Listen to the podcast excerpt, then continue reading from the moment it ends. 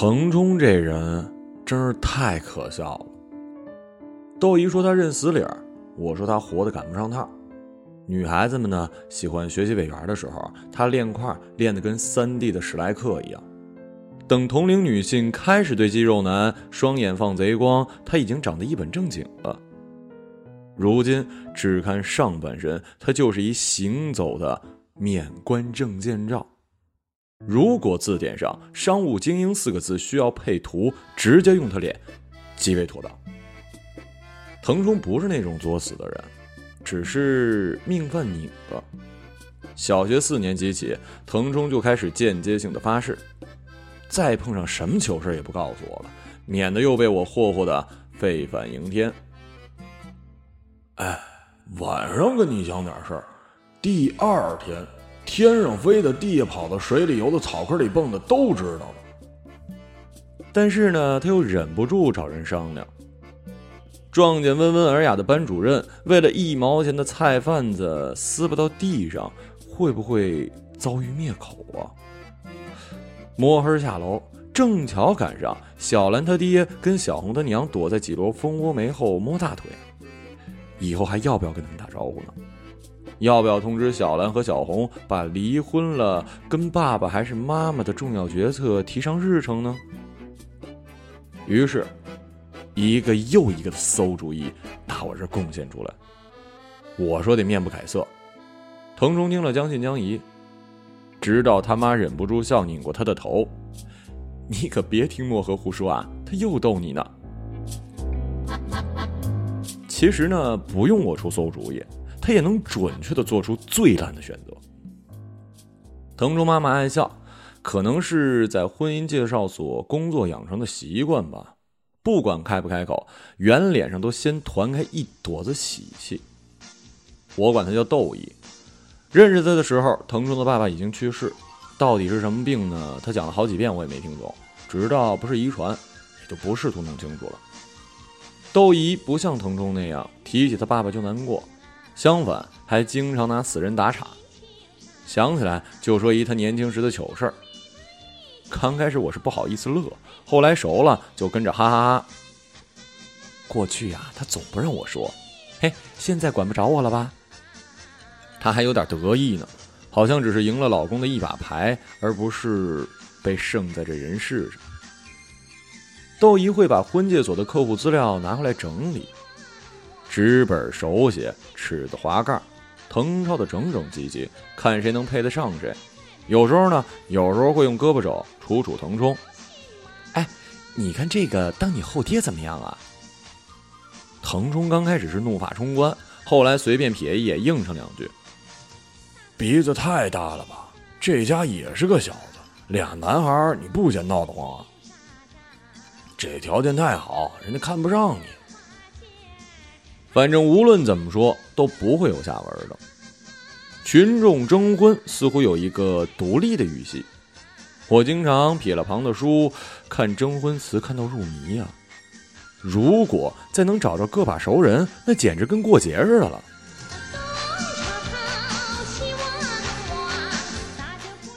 家境优越，离异无孩，体健貌端，一米七八，丧偶无负担，貌白显年轻。你诚实幽默，我物加娴熟；你短婚未育，他身残志坚。人人都得找个对象，哪有什么一个是浪源仙葩，一个是美玉无瑕呀？人把自己从里到外扒翻了一个遍儿，得意处成了高高挑起的一灯笼，难堪的变成了苹果身下标签贴住的疤。我在想哈。写这二十几个字的时候，端详自己的时候，是看透了自己，还是更加迷茫呢？总有云开日出时候，万丈阳光。在腾冲买游戏机之前，这几乎是我来他们家最大的动力了。窦姨端了两瓶打开了的冰橘子汽水走进来，咚咚两声，一边一瓶。有时候还没等瓶子落到桌上，我就抄起来仰脖喝去。有时候啊，瓶子上的汗都满了，水流一桌子，冰橘子汽水变成了温橘子汤。我们还是没从游戏上抬头。窦姨通常什么都不说，把瓶子收走了事儿。要是我妈，估计要骂到我看到汽水就吐为止。有一天，腾冲连输四局也没恼，像是情绪不高。你上次说的那个是？他张了半天嘴，才继续问：“就是你看我时很远，看云时很近，一会儿很远，一会儿很近，一会儿很远，一会儿很近的，怎么说来着？”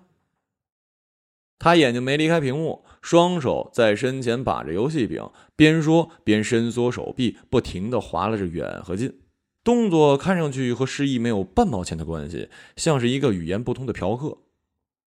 我笑的扔了手柄，瘫在地上。腾冲不乐意：“你太猥琐了，啊你，一个女孩子家怎么知道这个呀？”“哼，我不光知道这个，我还知道你想跟楠楠这个呢。你才想跟他这个呢。”楠楠是春天转学来的，自我介绍的时候在黑板上写下名字，浅的认不出。班主任给他指了指座位，这位新同学就融化进清一色的旧同学里。而邻班转来的芭蕾舞女孩，从一进班就是一水珠子掉进油锅，足足炸了半学期。体育课上，腾冲走过来推我：“你你你去跟他说说话。”见我装没听见，他又推我：“你们都一堆一堆的凑一块儿把人新同学撂那儿，像话吗？”总得体现一下友好的班集体吧？凭什么我去啊？体育课听体委的。凭什么让我一个人去啊？都去跟吵架似的，你再给他吓趴下。凭什么你不去啊？我男的不方便。我被推到男的面前，他坐在跑道外沿，拆了刚系好的鞋带，又要系上。楠楠，体委找你谈话。我见他抬头，大喊了一句，扭头就跑。哈哈哈哈！瞬间，所有人都听见了。顺着我的声音，看看腾冲，又看看楠楠，又看看腾冲。楠楠赶紧站起来，等体委的指示。腾冲没料到发生这么大事故，连连挥动还悬在半空的手，说没事儿，就像是惊慌错乱的雨刷器一样。接下来的训练里，体委腾冲第一次没跨过山羊。收队的时候，所有人都随着口哨向左转，齐步走，只有他一人在队尾向右转，迈开几大步，猛地走了几米，又恍恍惚惚的匆忙折回来，卷着脖子，如同一蒙圈的鹅，在一波一波的笑声中闷红了脸。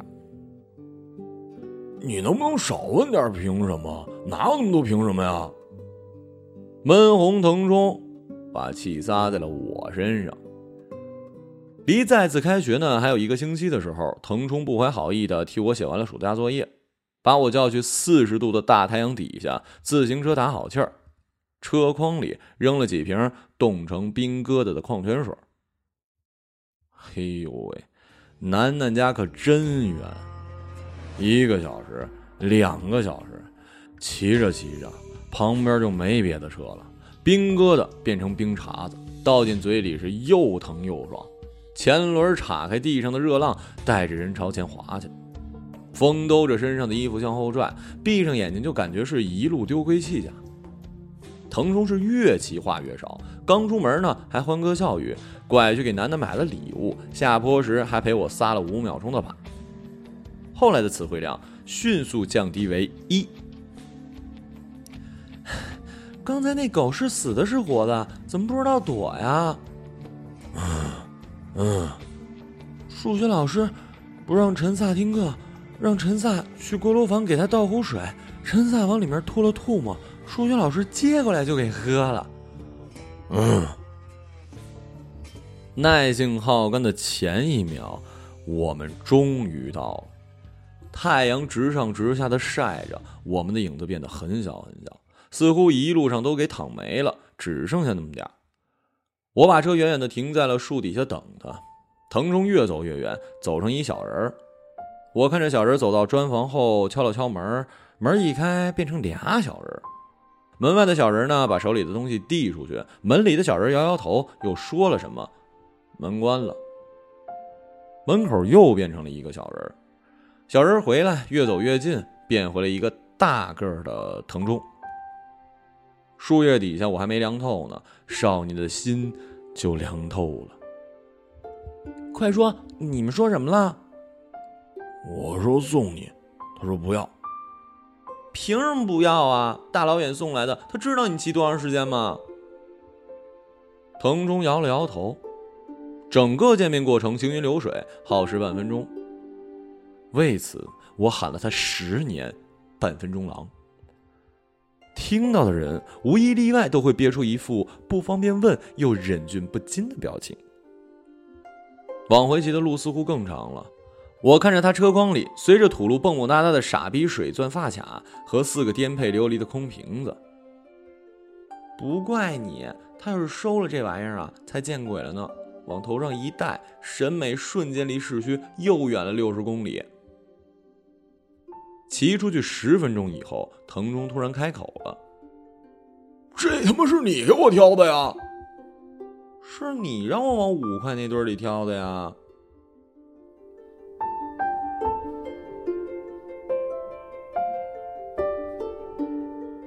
那天晚上，他破罐破摔。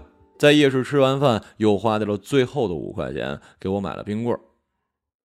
你看着办吧，要一个五块的，还是要五个一块的？他把着楼下小卖部的冰柜门问。我买了十个五毛的。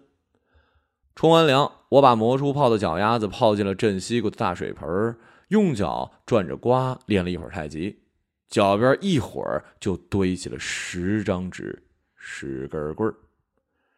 藤中他妈回来，瞥见茶几上的发卡，问是谁的。他的。藤中目不转睛的打游戏。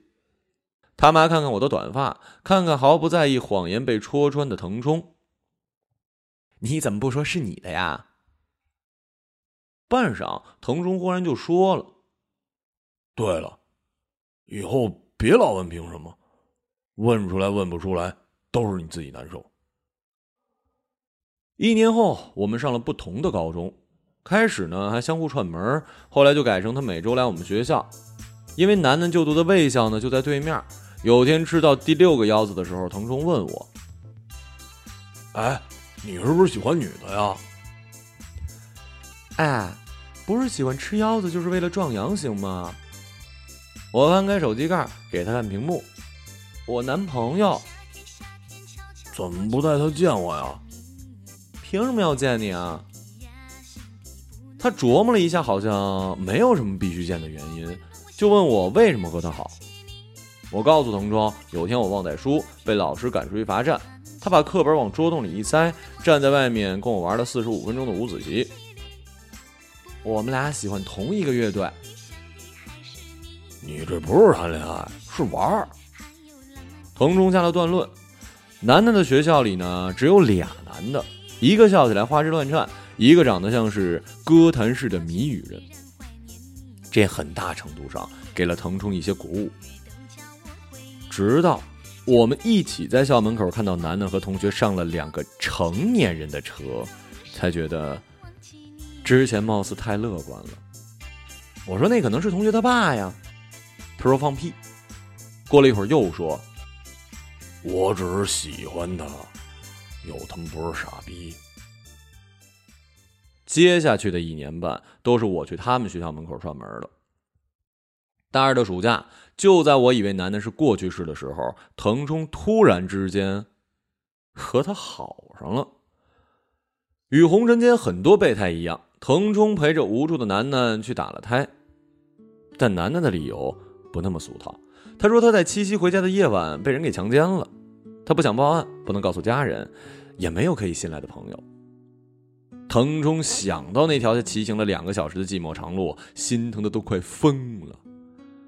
楠楠不记得坏人什么样，只知道挣扎中那人的脸上蒙了一块布，把他放倒，醒来一切就已经发生了。可能是尹志平。我看着腾冲苦巴巴的脸，没敢说出来。腾冲就这样一边打工一边当起了一夏天的月嫂。一个又黑又瘦的月嫂。就是那年，他腰间盘突出，再也不去练块了。再开学，楠楠去医院实习了，渐渐的也不再回复腾冲的问候。得给他空间。腾冲向我讲解他的恋爱经验。没过多久，他不光有了空间，还有了情侣空间。她晒出与男朋友用一根吸管的照片，描述是。你是我的阳光，陪伴我度过阴霾。腾冲的脸被这阳光晒的似乎更黑了。这事儿我是事后才知道的，因为我在那个开学季也失恋了。之前给一学弟补习功课，补着补着就成了约会，约着约着呢，他就考上了远比我好的学校。我因此受了打击。为了挽回面子，临走之前，我用尽浑身解数，在站台上跟他亲了一技术拔群难度系数七点二的嘴。果然，学弟直着眼说：“我操，早亲上这一嘴就走不成了呀！”嘿嘿，我心满意足。然而，彼此再也没有联系过。腾冲已经半个月没回家了，尽管宿舍到家不过半个小时的车程。他妈给他买了一理疗的护腰，让我跟他说：“以后要钱呢，跟家里要，只要我能拿得出来，就不会问拿去干什么。”窦姨的婚介所呢，生意是越来越差了。通过社交网络认识的年轻人又少了一忍受七大姑八大姨的必要性。这两年他也渐老，脸上的一团喜气弧度更大了，照样是不急不躁的拿着资料本兜售其中的男男女女。我把护腰扔在腾冲坟包一样的被子上。我真喜欢你妈。腾冲从坟包里出来，我这才看到昔日史莱克已经成了二弟的纸片人。我心想啊，当初说你像个别的动漫就好了，起码不会绿的这么彻底呀。后来他又问过我几次网站密码，我才知道楠楠的空间已经对他设了权限。我骂他没出息，他嫌我老改密码。腾中在吵吵嚷嚷中渐渐回血，终于把分包给拆了。回家那天，窦姨什么都没说，跟往常一样端出几个菜，吃完把他摁在阳台剃了个头，剃到一半来了风，卷着地上的丛丛乱发，像是黑色的蒲公英飞了出去。楼下的老头在十几秒之后骂了起来，窦姨握着突突空转的电推子，弯下腰。笑了起来。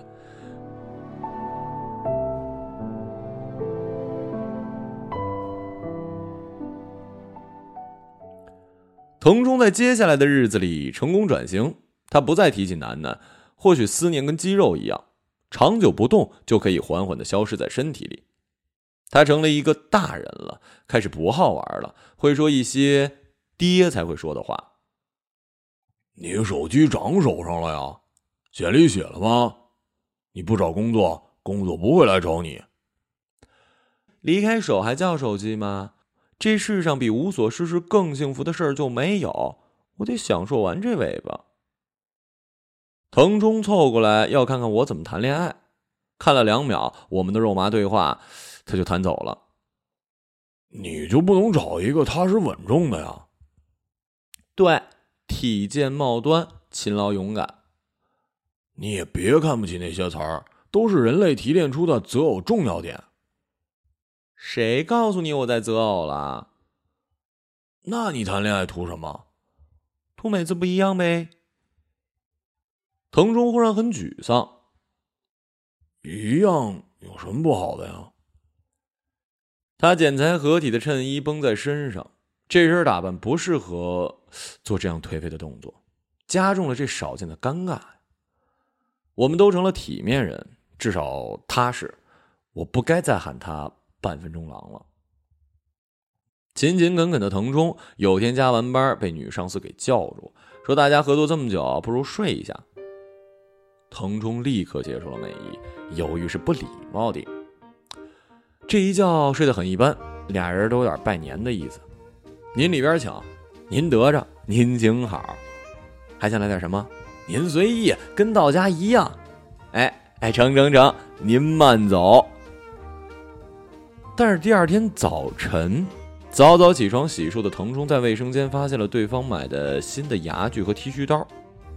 腾冲看俩牙刷头靠在一起的样子，瞬间就崩塌了，比昨晚拜年之后的崩塌更加彻底。封闭的卫生间仿佛照进了万缕阳光，如同被一手蜜的熊掌糊了一整脸。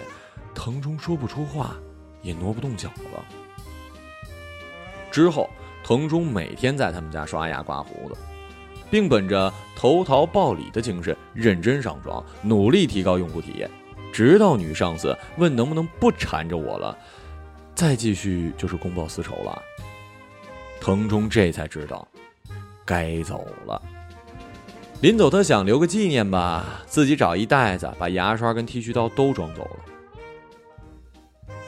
卫生间的柜子门，我到最后也没拉开过，万一里面是满满的新牙具跟剃须刀呢？腾冲拿回这份旅行套装之后，有点忐忑。也可能是旧的，那些不肯走的，最后都被收拾。我低着声音说：“其实你那些辞职的同事啊，根本不是辞职啦。”差不多同时段，我又一次恋爱了。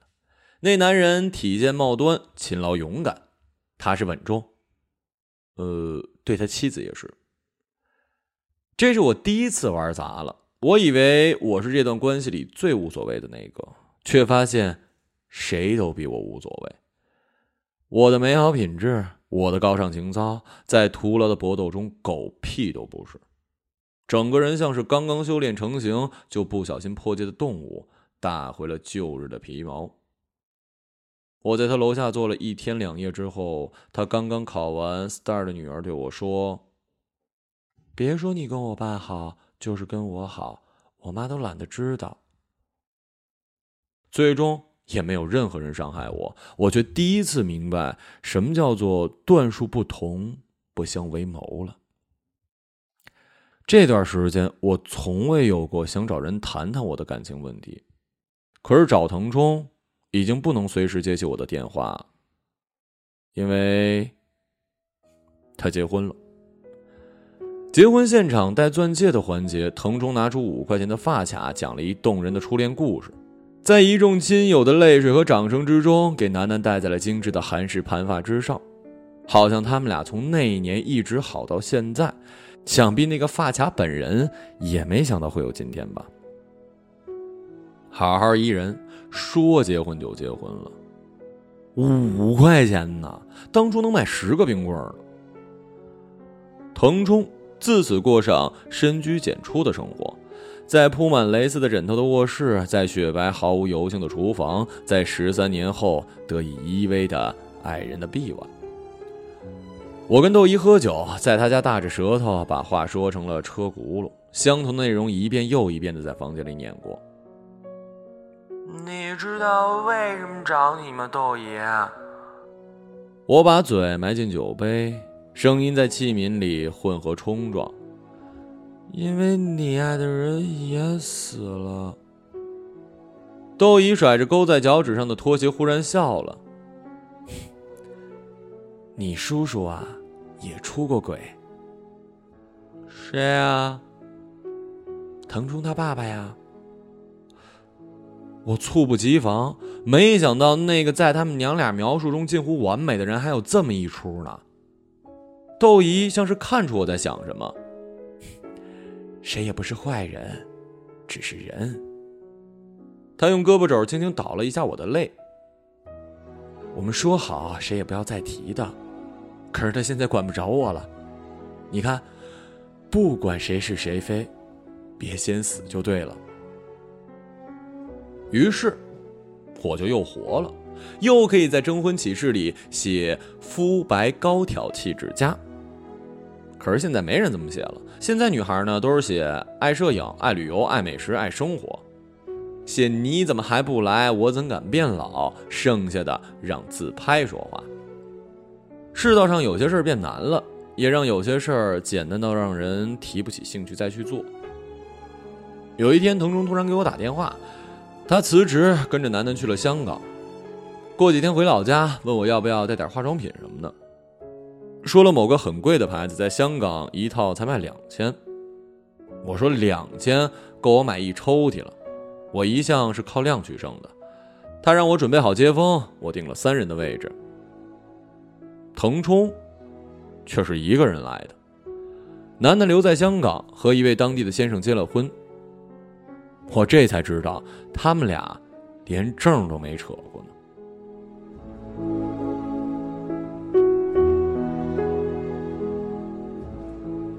这样就可以拿到香港身份。人总有一段时间内最想做的事儿啊。这一顿腾中请的客，虽然说好是我接风，可是我真舍不得给傻逼付钱。很快，他又到了新的工作，整个人活得顺风顺水，比以前开朗了许多。我想，可能是他圆了梦，把发卡送出去了吧。窦一工作的婚姻介绍所呢，改成了婚礼策划，几个元老阿姨被留下来，年轻干活的有时候搭把手，寄养了呢，就在婚宴上给单身的宾客凑凑对儿。有时呢，我会缠着他给我也找找，给他手机里发了一堆我的自拍，可他连一个人都没介绍给我。中秋节，我一个人在家，找出遥控器，打开电视，也打开电脑和平板，拆开单位发的月饼，一个一个吃过去。人太奇怪了，一边说着月饼象征团圆，一边又把它切得七零八落。月饼的正确吃法，就是独享。电视里的女人在祝所有人心想事成。可是世界的问题不就是每个人想的都不一样吗？我盼着你死，你却希望长命百岁，按谁的算好啊？祝所有人心想事成和祝世界大乱其实没什么区别。腾冲急着白脸找我的时候，我已经吃的胃饭酸水了。他让我立刻到一个酒店身后的街上接他，声音里有大风。九月的最后，他穿着一对棉袜和内裤站在暗处，眼镜也没戴，眯着眼。我脱下外套让他穿上。扎瓢啦？屁！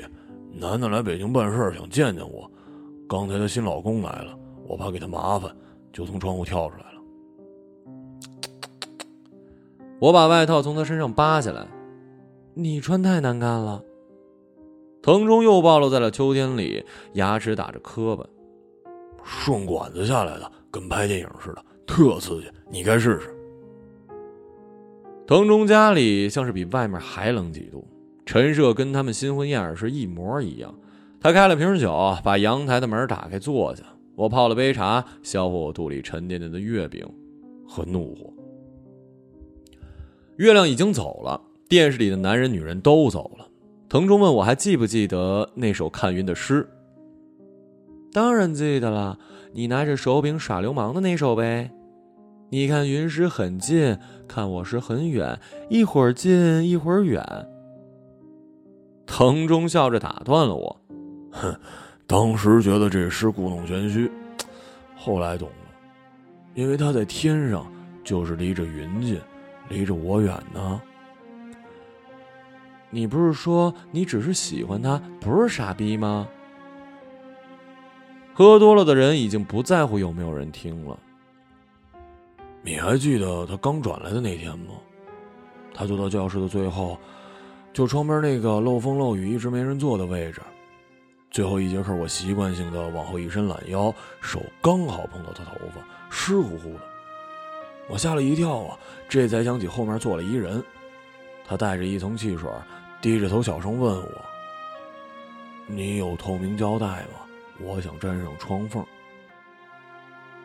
这有什么特别的呀？我把胶带给他的时候，他抬头了，黑黑小小的一个人，眼睛圆圆的，像是大雾里马的眼睛，小雨里牛的眼睛，河岸边狗的眼睛。再转上一转呢，就会滴出泪来。我心想啊。这个人说什么我能拒绝呢？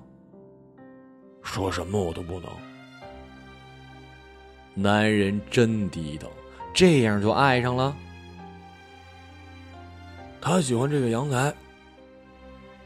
高楼下是一面湖，远远像是一块黑曜石。他看着环湖的灯光，湖尽头隐约的雾霭。为了这夜景买的，还装了摇椅。他一次都没在这儿坐过。起码那发卡他带了呀。你也没看出来啊？腾冲笑了，躺进了摇椅。那根本就不是当初那发卡。他手边的空酒瓶咣当掉在地上。你看，我也有骗过他的时候。哼。腾中闭上眼睛，把语调调成了得意的模式，仿佛他的爱人没有离去，只是赢了一把牌。胃里的月饼变成了礁石，与一波一波的强酸潮汐对抗着。下次再有这事儿，别叫我。他没有叫我。两个月后，他躺在同一家酒店的楼下，被几百个人围着，仰面朝着高处的某户窗户。这次他衣冠整齐，全虚全影，只是那正正方方的脸不再像证件照了。那扇窗里没有人下来，我甚至不知究竟是哪扇窗目送了这一幕。人们讨论着一万种可能，然而不再会有人跟我八卦发生了什么，让我传的满世界都是了。梦里我一遍一遍的代替他。站在高楼的窗台，云很近。他躺在楼下的地上，很远。我后悔了，我不该跟窦姨说我们爱的人都死了。我想让她活着，哪怕做一辈子的蠢事儿呢。他望着楼上的窗户说：“漠河，哪有那么多凭什么？”别问凭什么，认命就是了。窦姨家再也没有了冰橘子汽水。第一次跟腾冲说话的时候，我刚跟人打完架，额头上的伤突突跳着疼，在校门口看到腾冲，就超过他手里橘子汽水上的冰，冰在了头上。